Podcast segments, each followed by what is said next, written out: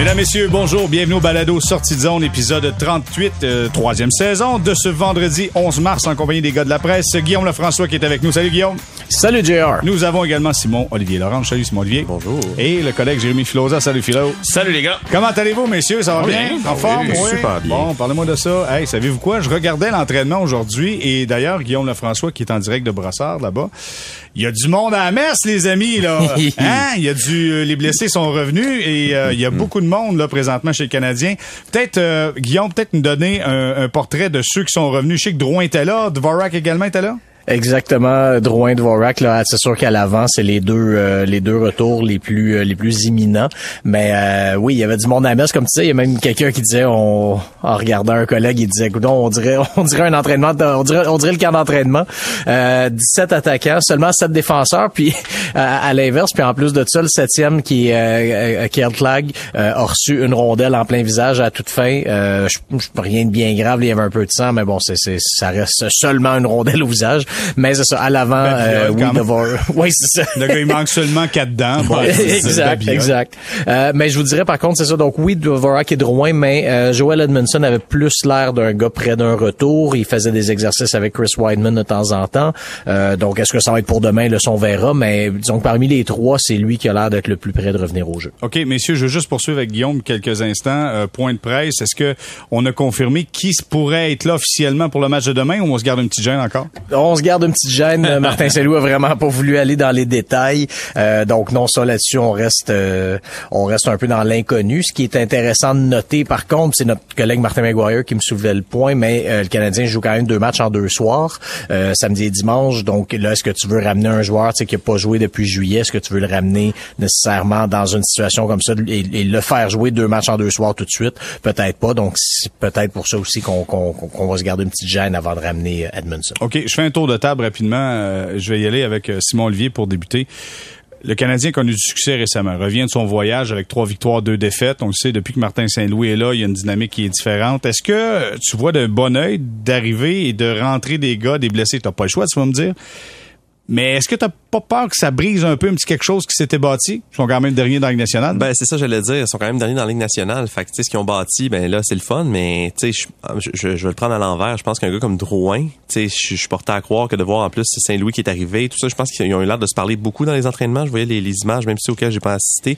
Euh, je pense je pense qu'il doit avoir hâte de de- d'embarquer dans la fête lui aussi. Puis il y a quand même beaucoup de joueurs assez interchangeables chez le Canadien. Tu sais c'était le fun de revoir Mathieu Perrault récemment, mais Mathieu Perrault a déjà été laissé de côté quand euh, Jake Evans est revenu. Après ça, c'est Pezzetta, il est très sympathique, mais lui aussi, c'est pas un grand joueur non plus. Fait que je pense que c'est pas très compliqué à ajouter des éléments dans l'alignement, surtout quand c'est des, des, des vétérans qui devaient faire partie du groupe cette année.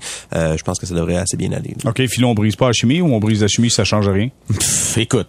Chimie, chimie, tu Non, vas me mais dire chimie, chimie de quoi? Un- euh, non, mais c'est un, c'est un bon point. C'est parce que les joueurs qui sont les mieux payés, là, à un moment donné, il faut qu'ils jouent. Même si tu as des jeunes qui émergent, puis ils jouent bien récemment, puis tout ça, tu peux pas dire à Devorak, bon, ben t'es prête, mais prends une coupe de jours de plus et tout ça. Heureusement, on arrive à la date limite des transactions, puis il y a des choses qui vont tomber en place, tout simplement parce que tu vas avoir des, des joueurs qui vont être rétrogradés, tu vas avoir des transactions, tu vas avoir des joueurs qui, qui vont quitter. Mais j'ai rarement vu une organisation qui arrive à l'entraînement, puis c'est quoi? Il y avait six ou sept joueurs supplémentaires aujourd'hui. Quand même, hein? Tu sais, c'est, c'est, Quand- tu sais, c'est à l'image de, de, de, de ce qu'on a vécu là. euh, Quand j'ai vu la l'alignement, j'ai dit à, à Jérémy Filosa, j'ai dit Philo, regarde ça, c'est l'alignement d'un club qui va échanger des joueurs dans pas. Il y a beaucoup trop de joueurs présentement. En, Euh, en passant, euh, euh, votre, votre, votre conversation me rappelle euh, au sujet du surplus de joueurs qu'il y avait également trois gardiens. On, on, par- on parlait juste de patineurs, mais il y avait trois gardiens et Jake Allen aussi a l'air d'être très près d'un retour. Donc c'est un autre retour à surveiller. en tout cas, pour les, pour les gens qui n'ont pas fait le décompte à la maison, 17 attaquants, 7 défenseurs, 3 gardiens, ça fait un grand total de 27. 27 joueurs. Faut en garder 23 d'ici au match de demain. En fait, là, ça veut pas dire qu'ils sont pas tous en, qu'ils sont tous en forme. Là, on s'entend si Drouin, Dvorak, Allen et Edmondson sont pas prêts, ça règle le problème tout seul. Mais tu sais, dans les prochains jours, il va y avoir du mouvement for- forcément. Et le pire, c'est qu'on avait un dossier super important, les jambières d'Andrew Hammond, c'était réglé. les jambières rouges sont là maintenant, donc c'est terminé les jambières vertes euh, de, de l'organisation du Wild du Minnesota. Vous voulez pas commenter? Parfait. Ben là, attends, là, il est trois victoires, aucune défaite. Là, on change pas une formule gagnante. Là, est-ce que je arrête, change? Non? arrête, bon. arrête. En autant qu'arrêter arrête tes ronds. Mais Laval, c'est les mêmes couleurs, hein, si jamais j'ose dire. Oh, là, t'amènes un point, t'amènes un point intéressant. OK. Euh, Simon Olivier, aujourd'hui, t'as as pondu un texte euh, dans la presse plus, un texte fort intéressant. Tu parlais Oh, des candidats potentiels qui pourraient quitter le Canadien. Et ce que j'ai apprécié dans ton texte, c'est que tu as subdivisé ça en portions, en, tu sais, presque fait. Euh, on va pas surprendre personne. Ça vient du champ gauche et ça va être compliqué de les échanger. Puis les gars, je pense que ça vaut, ça vaut la peine de prendre du temps là-dessus. Dans le presque parti, je pense que tout le monde va être d'accord. Puis Simon Olivier, je vais te laisser commencer là-dessus. Ben Sherrod, sans l'ombre d'un doute, c'est le gars qui est le plus probable à quitter l'organisation du Canadien. Ben, je pense que probable, on, l'utilise, puis c'est ça que j'écrivais dans le texte, quasiment pour être fin, parce que, tu sais, on sait jamais une blessure ou quoi que ce soit qui peut arriver, mais tu sais, il y a eu, euh, Kent Hughes a donné une entrevue à Sportsnet récemment dans laquelle il a dit, nous allons échanger Ben Sherrod, puis je veux dire, c'est- c'est c'est certain, là. Il y a plus, il y a plus de doute. Euh, je, je vois pas, il y a, tu sais, Sherrod a, évidemment, je pense qu'il y a une liste d'équipes à laquelle il veut pas, mais tu sais, tout- tout ça mijote depuis des semaines, des mois. Euh, Est-ce qu'ils vont le faire bientôt? Est-ce qu'on va attendre encore les, les 10 jours? Peut-être, mais c'est, Sherrod, il y a, il y a aucun doute que s'il reste en santé pour les 10 prochains jours, le, le 21, c'est plus un joueur du Canadien. Euh, Philo, toi, Ben Sherrod, est-ce que finalement, je vais te reposer la question qu'on pose toujours. Est-ce qu'on serait pas mieux finalement d'essayer de le garder ou on garde le plan, on garde l'objectif? Si on en parle de cette façon-là, aussi définitif, c'est parce qu'on a eu des discussions avec l'agent, puis on sait pas mal où ce qu'on s'en va. On sait probablement ce que le gars va, va demander cet été. C'est peut-être pas dans les plans de l'équipe d'investir autant d'argent que ça euh, sur un gars comme euh, comme Ben Sherrod. Donc, je présume que c'est pour cette raison-là qu'on qu'on parle de, de le laisser partir. Mais euh, c'est sûr que s'il y avait une entente à faire à un prix raisonnable pour Ben Sherrod, moi, j'y penserais sérieusement. là. OK, mais il va quand même pas commander 6 millions par année, là? Non, mais ça pourrait être 5 par contre. Ah oui? Vous avez un doute? Ben, ça pourrait être 5. OK. Euh, Guillaume, ton côté, Ben Sherrod? Ben, euh, je- absolument aucun doute. Je pense qu'il s'en va parce que, tu sais, oui, à ce que la direction pense, mais j'ai comme l'impression que lui-même, tu sais, ben, pas j'ai l'impression, je le sais pas, je suis pas dans sa tête, mais c'est lui-même dans sa tête, il sait qu'il est parti, il commence à avoir la tête ailleurs, euh, il, est tard un peu pour remettre le, le, le, dentifrice, dentifrice dans le tube. Donc, moi, tant qu'à moi, pour Sherrod, j'ai comme l'impression que c'est chose faite. Euh, le cas que je trouve intéressant, moi, puis tu sais, oui, je sais qu'on a parlé beaucoup d'Arthur Lekonen parce que il vient de connaître un excellent voyage, mais euh, son, son euh, sa renaissance offensive là, c'est pas euh, c'est pas non plus juste une petite séquence. Euh, Aujourd'hui, dans les points de presse, ce qui m'a fait, ce qui m'a incité à retourner voir, c'est que j'avais oublié à quel point il y avait eu un début de saison très très tranquille offensivement. Après 13 matchs, il y avait un seul point, il y avait une passe. Depuis ce temps-là, ça veut dire il a joué 41 matchs. C'est un, c'est un chiffre qui est le fun pour des calculs. En plus, 41 matchs, c'est exactement une moitié de saison. Et c'est 13 buts, 14 passes, 27 points. Donc ça, là, c'est- je veux dire, sur un échantillon quand même d'une demi-saison, on parle pas juste d'un gars qui part sur une séquence. là. C'est quand même une demi-saison. Mais c'est un rythme de 26 buts, de 54 points. Euh, c'est un échantillon aussi qui couvre deux entraîneurs. Donc, tu sais, on peut pas dire que c'est seulement l'effet Martin Saint-Louis.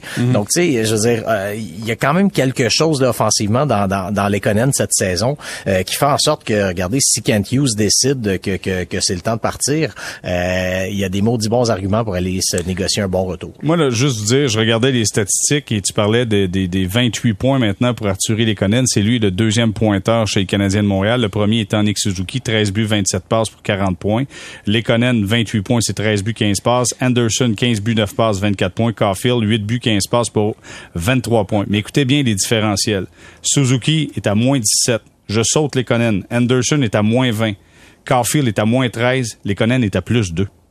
Tu sais, ça, ça, ça, ça te dit aussi quel genre de joueur que tu as quand tu quand tu penses transaction ou tu sais de l'importance qu'il y a dans ton équipe. Ben, c'est que ça montre aussi qu'il a joué sur des trios défensifs, dans le sens où, tu sais, Lekonen, avant, avant d'être appelé en renfort sur le trio de Suzuki, peut-être un peu avant le départ de Toffoli, parce qu'il prenait la, la place qu'il y a maintenant à Cube Caulfield, euh, il- tu sais, c'était c'est un gars qui était sur la troisième, quatrième trio, puis tu sais, Lekonen, ça a toujours été ça, son pain, son beurre, le jeu défensif, fait que c'est un gars qui, qui joue pas en avantage numérique, ou maintenant un peu, euh, qui, qui, qui, qui affrontait parfois le gros trio adverse, mais pas toujours, puis tu sais, ça, il est bon là-dedans, d'ailleurs, je pense que Joël Armia ne doit pas avoir un si mauvais différentiel que ça, euh, je le dis de mémoire, là, j'ai pas sous les yeux. T'as moins tu sais, 7. T'as moins 7. moins 7, ce qui est par- Ouais, parmi le les Canadien, joueurs qui ont été non mais parmi les joueurs qui ont été là à temps plein après les Conan, c'est lui qui est le meilleur. là. Ben, c'est ça, c'est qu'en fait. Lekonen, c'est le seul joueur dans les plus qui a joué au moins 20 matchs. C'est. Ben, incroyable, là. honnêtement, être à plus 2 dans cette équipe-là, tu sais, puis je sais que les, les, les- la, la statistique du différentiel, t'as fait un bon tweet là-dessus cette semaine, Simon Olivier, sur, euh, au sujet de Rasmus Ristolainen. Faut en prendre puis en laisser avec le différentiel, mais sur un, sur un échantillon comme ça d'une saison de 54 matchs, que Lekonen soit plus 2 au sein de ce club-là, euh, je trouve ça absolument, je trouve que c'est un, c'est vraiment tout un, un témoignage là, de, de, de, de sa valeur. Là, Ben, surtout quand tu regardes le différentiel du Canadien qui est à moins 77. Je veux dire, comment tu fais pour te retrouver dans les Mais moi, positifs? moi c'est l'écart entre Josh Anderson qui est à moins 20 et le plus 2 de Lekonen. Tu sais, le temps de glace est beaucoup plus grand pour Anderson, mais ce que je veux dire, c'est que la différence est grande. Si tu différencies de 5, euh, je peux comprendre. Hmm. Mais là, on a une méchante différence. là. On est à 18. Là. Ouais, mais Anderson, puis c'est pas pour le, le défendre nécessairement. C'est ce que tu fais. C'est ce ce que, tu je- c'est ça, je suis payé par Josh Anderson. Euh, il a joué beaucoup avec euh, Christian Dvorak au début de l'année. On le sait, les 20 premiers matchs de la saison, Christian Dvorak, ça allait pas pas bien du tout. là. Je veux dire, ça fonctionnait pas du tout, du tout, du tout. Il encaissait but après but. Le, le, le, différentiel de justement de Dvorak était peut-être le pire de la ligue après 15 ou 20 matchs. Fait que, tu sais, il y, a- il y a de ça. Euh, il y a aussi qu'il y a- il y a après ça sur différents trios. Les, en fait, les, oppos les, les confrontations, à un moment donné, ça, ça- chaque trio du Canadien, chaque trio offensif du Canadien se faisait dominer par l'adversaire. Fait que, tu sais, puis je pense pas que Josh Anderson est le meilleur joueur défensif de l'équipe, mais je pense qu'il y a- peut-être qu'il y a plus à apporter que le moins 17 que tu disais qu'il y a présentement. Puis un petit mot sur euh, Lekonen encore. Lekonen, Moins c'est- 20 dans le cas d'Anderson. Moins 20, c'est, c'est, c'est pire que ce que je disais. Tu sais, Lekonen, c'est évidemment le, le- ce qui finit par faire rire de lui un peu, c'est son incapacité à marquer des buts. Tu sais, les fameux tirs dans le logo, là, euh, que cette année, ça a l'air de vouloir rentrer. Mais autrement, quand on regarde au cours des années, puis pas juste cette saison, même avant, euh, quand on regardait possession de rondelle, échec avant, occasion de marquer, Lekonen rendait ses coéquipiers meilleurs, peu importe lesquels. Fait qu'après ça, ça veut pas dire qu'il y avait du succès offensif, ça veut pas dire que la rondelle rentrait, parce qu'il y a quand même des limites, Arthur Lekonen. Mais c'est un gars qui a une valeur. Après ça, est-ce que cette valeur-là, on va trouver qu'on, est-ce qu'on la veut pour le Canadien, pour les prochaines années, parce qu'on se dit, ben, on va être capable de, de tourner, de faire virer la tendance assez rapidement pour capitaliser sur ces bonnes années-là, ou est-ce qu'on va dire, ben justement, c'est un long processus, il arrive à 27 ans, échangeons-le quand il est au sommet de sa valeur. Tu sais, je pense que la question avec Lekonen, c'est ce qu'on voit présentement sur la patinoire, c'est est-ce que c'est l'effet Martin Saint-Louis, est-ce que cet effet-là peut se non, prolonger? non, Guillaume l'a dit, c'était aussi Dominique Ducharme parce que à, à part les Ben, débuts, mais je pense le que ce de saison qui était difficile, par la mais suite, ça s'est mis à Ce qu'on lui a toujours reproché, c'est que t'as pas de la mettre dedans. Là, Tu sais, là il vit sa, sa meilleure séquence à vie. Donc, s'il est capable de bien jouer défensivement, mais, mais, mais d'en marquer quelques-uns une fois de temps en temps, et c'est là, c'est est-ce que est-ce qu'il faut que tu poses la question à Martin Saint-Louis, puis Saint-Louis aujourd'hui, euh, on lui a posé la question est-ce que les, les, les dirigeants te parlent par rapport aux joueurs et tout ça? Tu sais, je pense que Martin Saint-Louis, il faut qu'il il faut qu'il dise à ses patrons, moi je pense que ce gars-là, je suis capable de le faire marcher comme ça, j'ai confiance. Ou il est dans une bonne passe présentement. Je pense pas que c'est mon effet. Puis là, ben, à partir de ce moment-là, il a même dit décision. après d'un point de presse, c'est, c'est les équipes championnes ont besoin de Eh, joueurs comme oui, ça. Exactement. écoute, euh, ça, ça en dit assez long sur euh, qu'est-ce qu'on pense de lui. Puis tu sais, ce qu'on lui reprochait du fait qu'il est pas capable de marquer, euh, c'est quand même moins pire que pas avoir de chance de marquer. Tu sais, Exact. Peeling n'a pas de chance de marquer, tandis que les Conan avaient au moins tout le temps une à deux chances de marquer par match, pas capable de Pas capable de la mettre concrétiser. dedans, ouais. Mais au moins, quand tu as une ou deux, chan- deux chances de marquer, il se passe quelque chose dans ton cas. Et, et par ailleurs, cette saison, les Canadiens, son pourcentage de réussite de tir, c'est 12,6% C'est plus élevé que sa moyenne habituelle, qui est autour de 9% les dernières années, mais c'est pas démesuré. Tu sais, quand un joueur fonctionne à 20% faut se méfier. Tu William Carlson, quand il a marqué 40 buts à sa première saison avec avec Vegas, on savait que ça pourrait pas garder ce niveau-là. C'est un bon joueur de hockey, mais c'est pas un marqueur de 40 buts régulier. Lekonen, présentement, peut-être que ça va plus vite que ce qu'il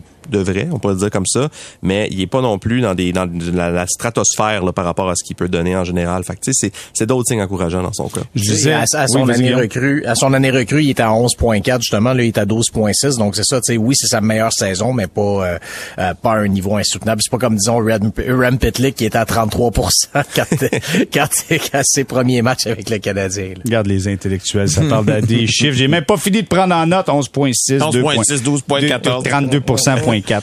euh, et, messieurs, je voulais juste vous dire, j'entendais, euh, j'ai lu euh, la conversation de, de, de Guy Boucher avec Mario Landlois et Guy Boucher disait, tu sais, tu pars pas, euh, t'en vas pas les connaître juste pour un choix de première ronde avec la valeur qu'il y a présentement. Il faut que ça soit quelque chose qui revienne plus que juste dire, m'a donné mon, parce qu'habituellement, un club qui va vouloir avoir les Conan, c'est un club qui va être en position pour aller loin en série de fin de saison.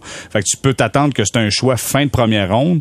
Fait que ça prend plus que ça. Est-ce que vous êtes à un niveau où on veut autant de gourmandise? Puis je vais commencer avec Guillaume. Ben, écoute, c'est sûr que c'est pas c'est pas un joueur qui te fait mal à, à garder une année de plus parce que comme il est joueur autonome avec compensation, euh, t'es pas non plus obligé de, de t'entendre à long terme avec lui puis de t'imposer un, un, autre gros contrat euh, dans tes dans tes attaquants là, de, de, de deux derniers trios. Donc tu sais, t'as toujours l'option si si tu vois que le marché te, te, te laisse tiendre un peu, ben regarde, euh, entendons-nous pour une autre saison.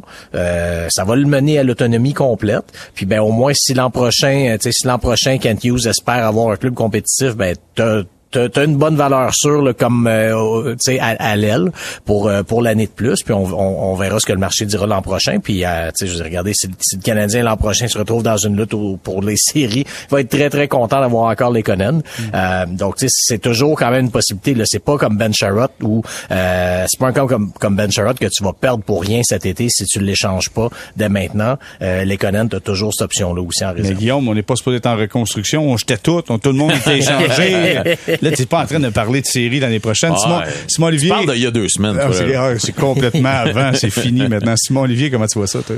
Euh, je, pense que si c'est un choix de premier tour et un, un espoir de haut, de, de, de haut niveau, je pense que peut-être qu'on s'emballe un peu par le fait que justement l'équipe va pas bien et l'économie va bien, fait qu'il y a peut-être une espèce de, de billet cognitif qui s'installe. Mais moi, je, je trouve que le cas de Barkley Godrow serait peut-être une bonne comparaison dans le sens où il y a beaucoup de monde qui se sont demandé qui est Barkley Godrow quand les Sharks sont échangés au Lightning il y a deux ans, parce que c'est une équipe qu'on voit pas souvent jouer, etc., que c'était mm. un, joueur de soutien. Et on a vu l'impact que peut avoir Godrow. C'est pas le même joueur, il est un petit peu plus grand, plus gros, joue un, un jeu Coleman, la même chose. Exactement. Ben, Coleman, on le voyait plus souvent, on, le connaissait mieux.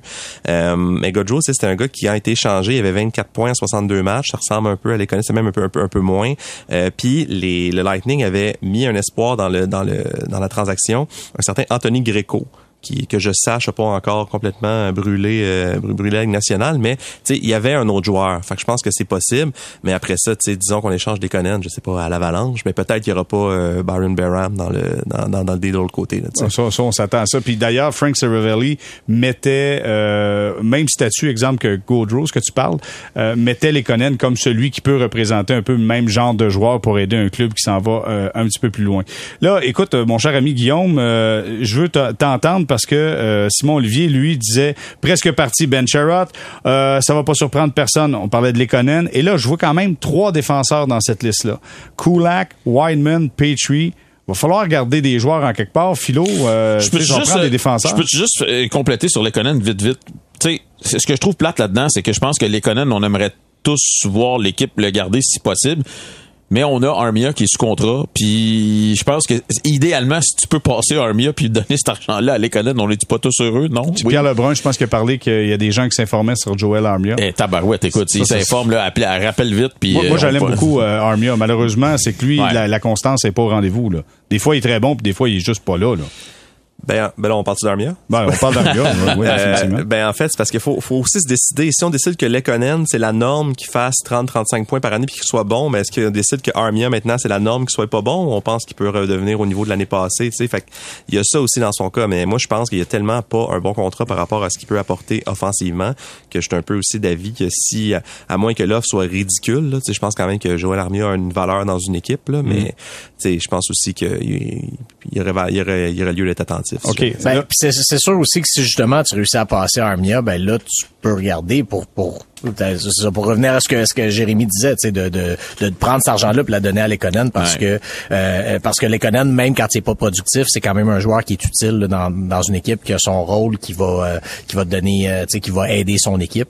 Euh, donc ça, c'est sûr que c'est notre paire de manches, mais le problème actuellement, on en a déjà parlé, mais c'est ça, c'est que tu as déjà Armia et Byron à 3,4 millions chacun pour pour des rôles de, de profondeur aux ailes, donc t'as pas besoin d'un troisième salaire comme ça là, sur dans des positions que tu pourrais euh, que tu pourrais remplir avec des joueurs à un million. Bon, et je reviens sur les défenseurs parce que Philo a pas voulu répondre à ma question de défenseurs. je, comprends, je comprends, ça t'intéresse pas les défenseurs. je suis triste, je suis un ancien défenseur, je prends ça personnel. Kulak, Wideman, Petrie. Là, trois défenseurs qui pourraient être potentiellement des candidats à changer d'adresse. C'est quand même trois gars de la Ligue nationale. OK, Wideman est surprenant cette année, c'est un gars qui était dans le KHL auparavant, mais dans le cas de Kulak et Petrie, c'est quand même des défenseurs dans nationale que tu enlèves de ton alignement. Comment vous voyez ça, Philo? Écoute, c'est sûr que si tu es capable d'échanger Petrie présentement avec la longueur de son contrat, puis tu sais, on l'a vu cette semaine là, je veux dire, il est capable de, de, de, de, nous offrir des performances à la hauteur de ce qu'il nous a démontré dans les années passées, mais veut veut pas, il va commencer aussi à prendre de l'âge Quelle mauvaise boulette en plein milieu de la patinoire eh, contre Vancouver. Aïe aïe aïe. C'est incroyable. Comme avant. Comme avant, exact, comme dans le vieux temps. C'est ça, exactement. Donc peut-être que pendant une fraction de seconde, il a oublié qu'il était le coach en arrière du banc puis il s'est tout mêlé dans ses euh, C'était pas clair, il y avait des zones grises. Mais je pense que si dans t'es capable d'échanger ce contrat-là, puis je pense que ça va être, ça risque d'être compliqué parce que tu la pesanteur du contrat, la longueur du contrat, mais aussi le nombre de mauvais matchs qu'il a disputé cette année. Mais moi, ce serait, ce serait mon choix numéro un. Ok, Guillaume, euh, trois défenseurs. Euh, si les trois partent, euh, qui va rester là jusqu'à la fin de l'année? Ben c'est ça justement. Je, pense que c'est, je, pense pas que les trois partiront. je pense qu'effectivement, faut, faut, faut, faut que t'en gardes ici. Faut pas oublier aussi que si tu vides le club en haut, euh, tu mets de la pression également sur ton club école, puis ben le Rocket de Laval est, est en position de participer aux séries, tout ça. Et euh, il y, y, a une belle expérience là, qui attend qui, attend les jeunes du Rocket s'ils si, finissent par bel et bien euh, se qualifier pour les séries. Donc ça, c'est une autre chose. Donc c'est pour ça que je m'attends pas à ce que les trois partent, mais c'est sûr que chacun a sa façon des de bons arguments pour partir. Chris Weidman, on parle pas beaucoup de lui. J'ai hmm. j'ai regardé un petit peu de chiffres sur lui, puis il y a une chose qui m'a vraiment étonné. En avantage numérique, c'est maintenant que Tyler Toffoli est parti, euh, c'est Chris Weidman. Euh, donc, quand on regarde le, nombre de buts par 60 minutes que le Canadien marque en avantage numérique, ben c'est Chris Weidman qui est en haut de la liste. C'est-à-dire que c'est pendant que Weidman est sur la glace que l'avantage numérique est le plus productif cette saison chez le Canadien. Euh, ça, moi, c'est une donnée qui m'a quand même euh, qui m'a quand même étonné. Puis tu sais, je disais Weidman, on s'entend là, il est rendu à 113 minutes d'avantage numérique, donc c'est quand même un bon échantillon. C'est pas c'est pas juste une, une, séquence, là, un petit coup de chance. Mm-hmm. donc ça, ça c'est le genre de, de, de, d'indicateur quand même là, qui, en, qui, qui, en dit long sur sa valeur parce que c'est pas nécessairement sur la feuille de pointage lui qu'on voit sa, sa, son impact. Là. Je c'est pas le c'est pas le gars le plus productif, euh, mais avoir ça, ben ça, ça, ça laisse croire que bon ben euh, c'est un gars qui a quand même ses, ses euh, qui a quand même ses, ses capacités là, pour pour donner un petit coup de pouce à un avantage numérique. Mmh. Simon Olivier, tu sais c'est le fun Wildman, mais veut veut pas c'est un mauvais début de saison en avantage numérique. Et récemment, on a l'impression qu'il y a un petit quelque chose qui s'est créé. Wildman et Sadlas, ils en profitent également. Mais, mais, récemment, c'est-à-dire récemment pas longtemps, parce que Ça, ça, a fonctionné contre euh, Edmonton, je pense, qu'ils mm. ont marqué deux fois. Mais euh, c'est tout. Là. Depuis que Saint-Louis est là, l'avantage numérique fonctionne pas du tout, sauf exception comme ce match-là. Puis Wildman, ben je comprends tout ce que Guillaume dit, mais en même temps, c'est le joueur peut-être le plus efficace entre guillemets ou le plus fiable en avantage numérique d'un avantage numérique qui fonctionne pas bien depuis le début de la saison. Fait qu'après ça, il faut savoir, est-tu meilleur que le reste d'avantage numérique du Canadien. Fait ça devient compliqué. Tu sais, dans l'histoire de l'échanger ou pas, moi d'abord j'ai parlé à son agent hier qui ne s'attend pas à ce qu'il soit échangé puis il a, dit ils ont, ils ont signifié à l'équipe il aimerait ça revenir. Mais après ça tu sais ça veut pas dire que le Canadien le veut. Hmm. sa chance là euh, peu importe c'est que ben, ça dépend du retour aussi. Tu sais si euh, tu sais l'année passée j'ai un exemple de Weinman qui serait pour être un échange un peu comme celui de Gustafsson l'année passée qui est un spécialiste comme Weinman qui était je pense moins bon défensivement encore que Weinman à 5 contre 5 il ne jouait pas à 5 contre 5 Gustafsson alors que Weinman a quand même du temps de glace. Euh, ben le Canadien a donné un septième choix et les Flyers ont payé la moitié de son salaire. Fait que vraiment on n'avait plus rien à faire de Gustafsson à Philadelphie. Alors qu'à Montréal, ben c'est comme disait Guillaume, mais non seulement faut pas mettre de pression sur le Rocket, mais le Rocket est déjà sous pression récemment. On cherchait des joueurs de remplacement à Laval. Il manquait beaucoup, beaucoup, beaucoup de monde. Euh, Trois-Rivières aussi, ça va pas bien. Fait que les filiales, c'est pas, c'est pas évident. On manque de gens. Fait que justement, tu sais, Weinman, est-ce qu'on tiendrait à ce point-là un choix de septième ou de sixième tour pour après ça mettre en, en danger, tu sais, toute l'espèce d'équilibre dans la forma dans l'organisation? Hmm. Peut-être pas. Mettre Petrie sur l'avantage numérique, monter Schunemann mettons, quelque chose de même pour jouer à 5 contre 5, c'est quelque chose qu'on peut faire. Tout ça se peut, effectivement, mais tu sais, c'est pas comme, comme, tu sais, Hughes revient souvent là-dessus, il dit, tu sais, il dit, Toffoli, j'étais pas en train d'essayer de l'échanger, c'est arrivé. Il disait la même chose de Lekonen, et je pense que c'est un peu comme vrai pour tout le monde. Il n'est pas en mission de dire, on fait table rase sur quiconque est prêt à partir ou on peut avoir un retour, mais il faut qu'il y ait quelque chose d'intéressant, puis, tu sais, dans mesure où il est pas justement sous pression de gagner maintenant, est-ce que, je, reviens à ma question, est-ce qu'un choix de sixième tour vraiment va aider le Canadien à reconstruire à court terme? Hmm. Je, je pense pas. Mais là, messieurs, euh, j'écoute ça, là, je nous écoute parler et je me dis, euh, si on dit que le Canadien va être actif au marché des joueurs autonomes, ça va prendre la place, ça va prendre l'argent. Comment on va arriver à créer cet espace-là? On va s'arrêter quelques instants. Notre ami Philo s'en allait partir. On est comme au banquier. Garde ça. Après la pause, on fait une courte pause. Restez là.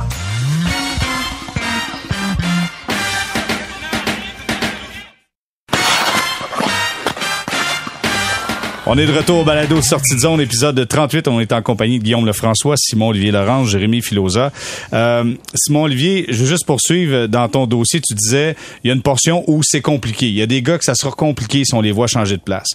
Et j'ai l'impression que c'est cette portion-là qui va donner peut-être un peu d'espace sur la masse salariale si on veut respecter ce qu'on a dit dans le cas de Kent Hughes et de Jeff Gorton, c'est-à-dire être actif sur le marché des joueurs autonomes cet été. Et là, tu évoques des gars comme Anderson, Gallagher, Hoffman, Byron, Armia, tu l'avais mis là-dedans. Et Philo, tu allais réagir juste avant la pause.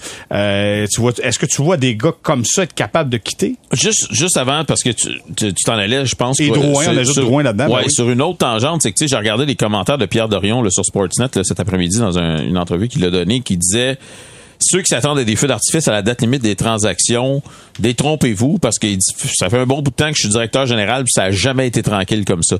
Moi, je pense que le le plafond salarial qui ne bouge pas ou à peu près pas là, veut veut pas ça, ça- ça- ça rend la vie des directeurs généraux encore plus compliquée. Parce que des fois, tu peux faire des transactions en te disant OK, ben de toute façon l'année prochaine je vais être correct parce que je vais avoir 3 4 millions de plus. Là tu l'as pas. Tu, tu sais que ça existe pas. Donc faut que tu trouves des équipes avec qui tu peux échanger peut-être un joueur de valeur équivalente ou faut t'en trouves deux qui vont euh, ou une équipe qui a un petit peu d'espace sur sur le plafond salarial ou vice versa. Moi je pense que ça complique vraiment la donne. Puis je pense que ça va faire en sorte qu'ils vont qu'il y a beaucoup de transactions qui vont rester sur la table à cause de ça. les Anderson, Gallagher, Hoffman, Byron, Armia, Drouin, c'est des gars qui vont rester avec le Canadien. Pas tous nécessairement, mais À court, à court terme, moi, je pense que oui. Moi, je les mettais là. En fait, pourquoi c'est compliqué? C'est parce qu'en fait, le sous-texte, que je pense pas qu'ils vont se faire échanger à date limite des transactions. Je pense que si c'est les gars qui partent, ce serait possiblement pendant l'été, alors que les équipes, tu sais, ont peut-être plus de marge de manœuvre à l'approche du repêchage. On fait c'est ça, on va peut-être accepter un contrat, un mauvais contrat en retour, peut-être de moindre valeur ou qui a moins de durée. Mais, euh, tu sais, peut-être à part Josh Anderson, qui je pense qu'il peut, il peut avoir une grande valeur dans la Ligue nationale, je vois pas un autre des autres. Tu sais, je pense pas qu'un DG va prendre tel quel le contrat de Paul Byron avec encore une saison à 3,4 millions quand c'est un gars qui marque peut-être en bas de 10 buts par année. À moins que le Canadien garde une portion du Exact, salaire. exact. À moins qu'on fasse ça. OK. Mais tu sais, tu sais, l'autre chose, par exemple, quand tu arrives à l'été, euh, c'est que ces joueurs-là que tu cherches à échanger, tu peux, euh, il y a un nouveau marché qui se crée avec les joueurs autonomes. Et, euh, et et là, mais dans le fond, ce que tu fais, c'est que tu prends ce qui reste à ces contrats-là et tu compares ça avec ce qui se donne sur le marché, avec les joueurs qui sont disponibles. Et là, tu te dis bon, ben tu sais, est-ce que telle équipe pourrait en vouloir? Tu sais, est-ce que est-ce qu'une équipe qui regarde sur le marché des joueurs autonomes justement se dit bon, ben Paul Byron un an 3,4 millions. Ok, c'est beaucoup. Là, justement, vous parliez de retenir du salaire. Tu sais, si le Canadien retient un million là-dessus, Paul Byron un an 2,4 millions. Tu peux l'essayer peut-être. Mike Hoffman, deux ans, 4.5. Tu sais, je, je sais qu'il il est énigmatique puis tout, mais tu sais, euh, il y, a, y a- y a beaucoup de joueurs sur qui les équipes parient là, à- à- quand, quand, quand arrive le marché des joueurs autonomes. Donc, tu sais, est-ce que est-ce, que- est-ce que tu prends un pari sur un joueur euh, à, à qui tu risques de devoir donner beaucoup d'années ou tu dis à la place, ben regarde, Mike Hoffman, 2 ans, 4.5. Je vais l'essayer. J'aime mieux ça que de donner 3 ou 4 ans euh, avec peut-être un montant plus petit à un autre gars. Regarde, lui, c'est juste 2 ans dans le pire des cas si ça marche pas. Donc, tu sais, c'est des possibilités comme ça qui s'ouvrent en été. Puis c'est ça. Donc, je, je rejoins Simon Olivier. Là, je pense, c'est pas des gars, euh, c'est, pas, c'est vraiment pas des candidats à être échangés euh, d'ici la semaine prochaine. Mais en été, ça, ça, les perspectives changent. Puis c'est, c'est, c'est là que c'est, des gars de même peuvent devenir des possibilités. Et là, ça nous amène euh, à parler du dossier chez Weber, parce que là, chez Weber sur la liste des blessés à long terme. Euh, il n'a toujours pas annoncé officiellement sa retraite. Et là, on parle que son contrat pourrait être transigé à différentes formations dans la Ligue nationale de hockey pour différentes raisons. Soit pour atteindre euh, le plancher salarial ou pour ceux qui sont au plafond, question de se créer un peu d'espace. Donc, chez Weber pourrait peut-être changer d'adresse. Dans un premier temps, je vais commencer avec euh, avec Guillaume puis avec Philo également. Les deux, vous avez regardé et je sais que Simon Olivier Hmm. Non, aussi. c'est là. Non, non. dire, lui, il a pas fait sa job. Je vais les les autres écouter fait- avec attention. non, mais je vais commencer avec Guillaume. Peut-être nous dire, euh, dans un premier temps, pourquoi c'est si bon que ça que chez Weber soit plus avec le Canadien et pourquoi, quel avantage le Canadien a à se débarrasser du contrat de chez Weber, Guillaume? Ben un, un des avantages, puis on on n'en parle pas euh, souvent là, de ça. Ben euh, c'est ça, c'est c'est dans les nuances, là, disons, de la convention collective. Mais c'est que en été, une équipe a droit d'excéder le, le- le plafond salarial. Là, ça, on en a déjà parlé. Bon, tu as droit d'excéder le plafond salari- salarial de 10 pendant l'été, tant que tu tant que tu te conformes là, une fois que, que le camp d'entraînement arrive.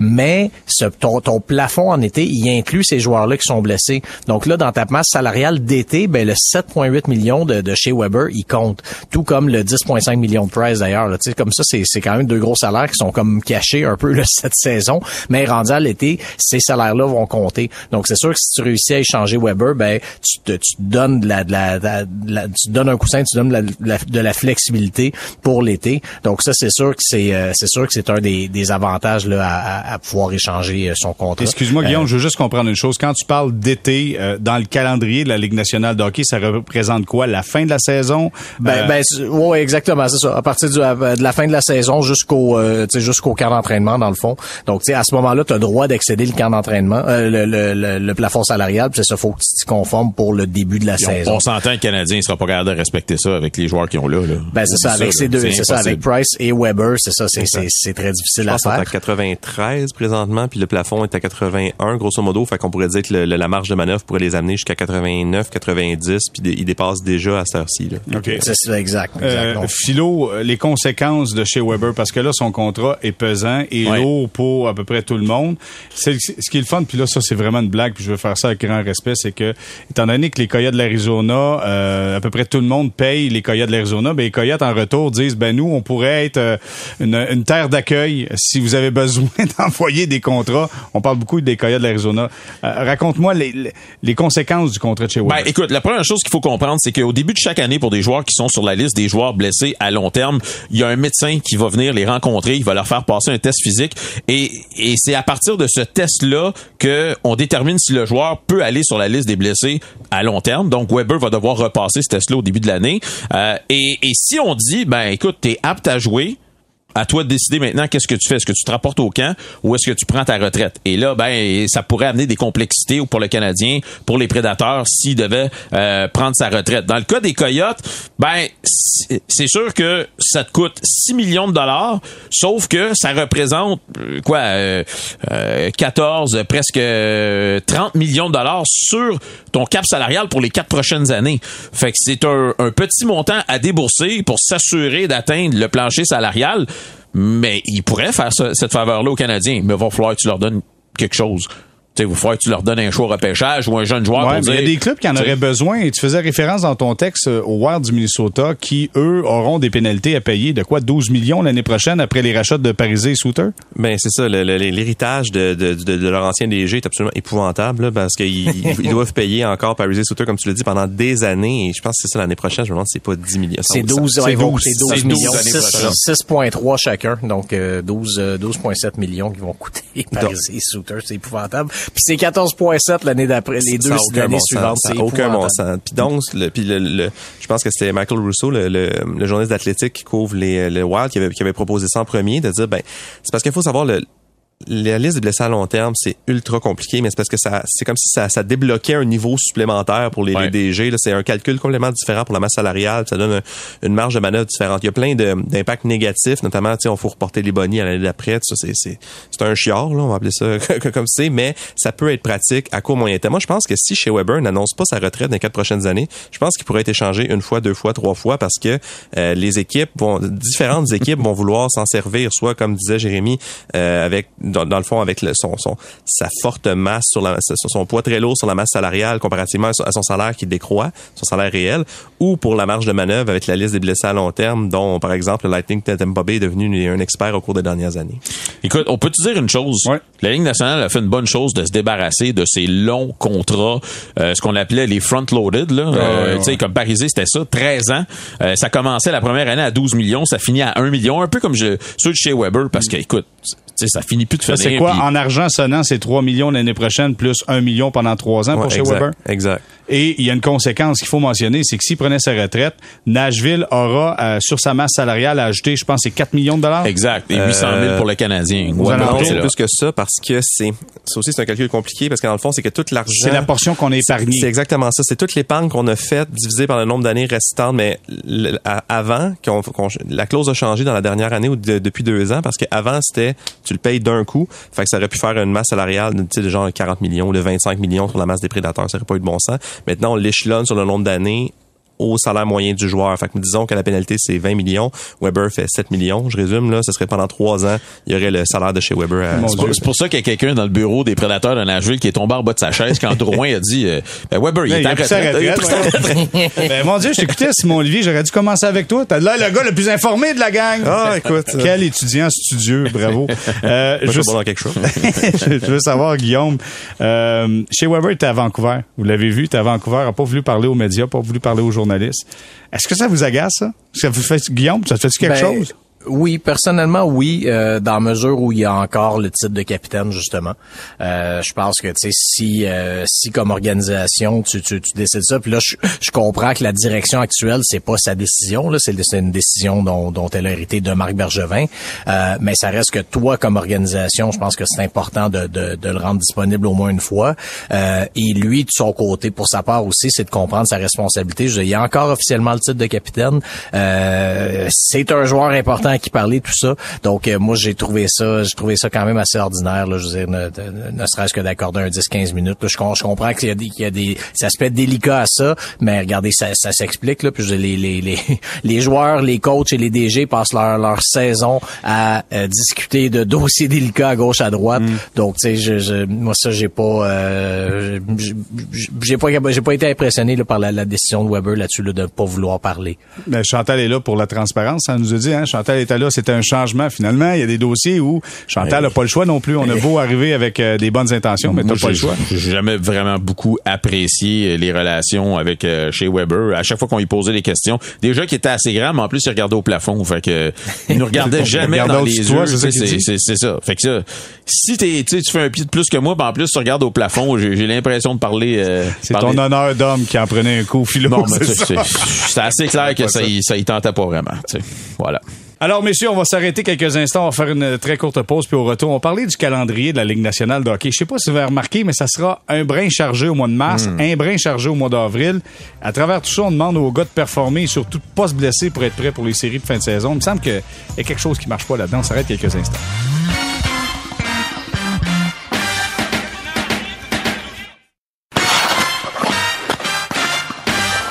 On est de retour au balado Sortie de zone, 38e épisode. On est en compagnie de Guillaume Lefrançois de la presse, Simon-Olivier Laurence de la presse également, et notre collègue du 98.5, Jérémy Filosa. Messieurs, euh, OK, la COVID a bouleversé euh, le calendrier du, de la Ligue nationale de hockey. Et là, ça fait en sorte que c'est un calendrier démentiel qu'on retrouve présentement. 15 matchs en, au mois de mars pour le Canadien de Montréal. Même je regardais cette semaine, c'est 4 matchs euh, en 16 jours pour les Flames de Calgary. Simon Olivier, comment les joueurs vont pouvoir arriver à performer là-dedans? Et à se tailler une place en série parce que dans l'Ouest, il n'y a rien de gagné. Là. Ben, je pense que ça va être très difficile. Puis en fait, ça rappelle étrangement la saison dernière alors que c'était vraiment une, cadence complètement presque insoutenable. Et euh, c'est drôle, tu évoqué les Flames de Calgary. La semaine passée, j'étais justement à Calgary pour suivre le Canadien dans l'Ouest, sauf Vancouver. Je manquais à meilleure ville. Mais euh, puis Daryl Sutter en a parlé parce que justement, c'est son équipe qui avait qui s'approchait d'un 4 en... C'est 5 en 8. En fait, je voyais, on étire un peu la séquence, puis il disait que ça devrait être illégal. Il dit présentement, euh, les, il a pas dit en ces mots-là, mais tu sais, les personnes les plus importantes, c'était les thérapeutes qui préparent, les, les, les, trainers qui préparent les joueurs à finalement être prêts pour les matchs. Les équipes s'entraînent très peu. Même le Canadien dans l'Ouest s'est pas entraîné à Edmonton et c'était pas entraîné, je pense, à Calgary non plus. On a, tu sais, c'était des entraînements optionnels où il y a même eu un jour de congé. Euh, tu sais, c'est, on, on, lève, on lève le pied. C'est la même chose l'année passée quand Dominique Ducharme est arrivé. On commençait à sauter des journées parce que faut passer à travers ce calendrier-là. Et ben évidemment, je veux dire, tout le monde n'a pas, tout le monde est dans le même bateau. Fait que jusqu'à un certain point, ils vont y arriver aux séries, mais oui, c'est, c'est, c'est très difficile. Philo? Ben écoute, tu sais, je regarde le Canadien aussi. On a une séquence de 5 en 8 là, qui s'en vient à la fin du mois entre le 24 et le 31 euh, mars. Ils vont ben, jouer... en fait, à, partir de demain, même c'est un 5 en 8 aussi. Euh, bon, t'as un autre 5 en 8.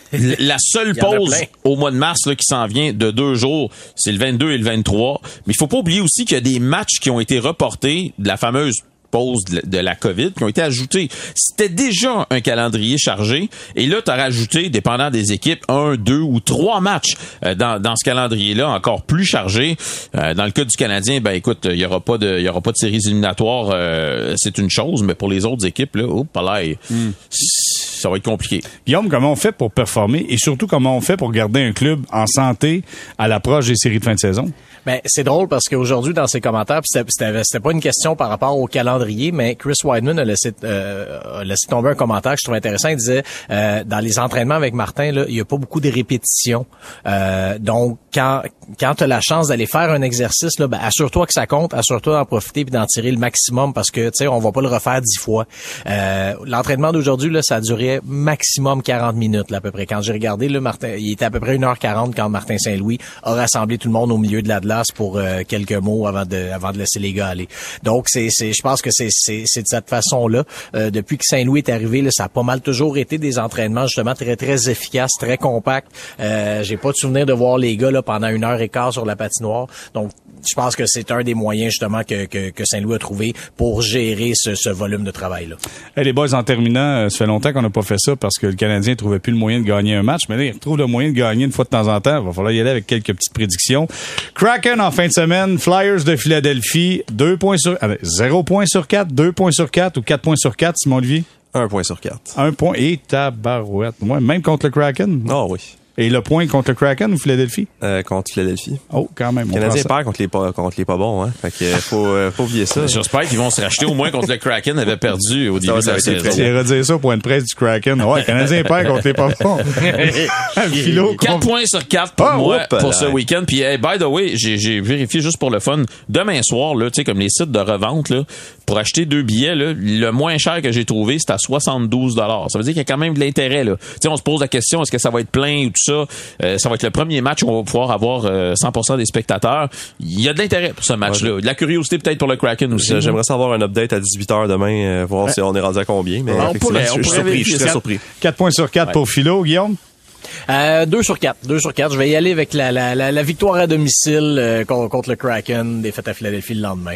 Euh, donc euh, voilà, vous savez où mettre vos économies maintenant.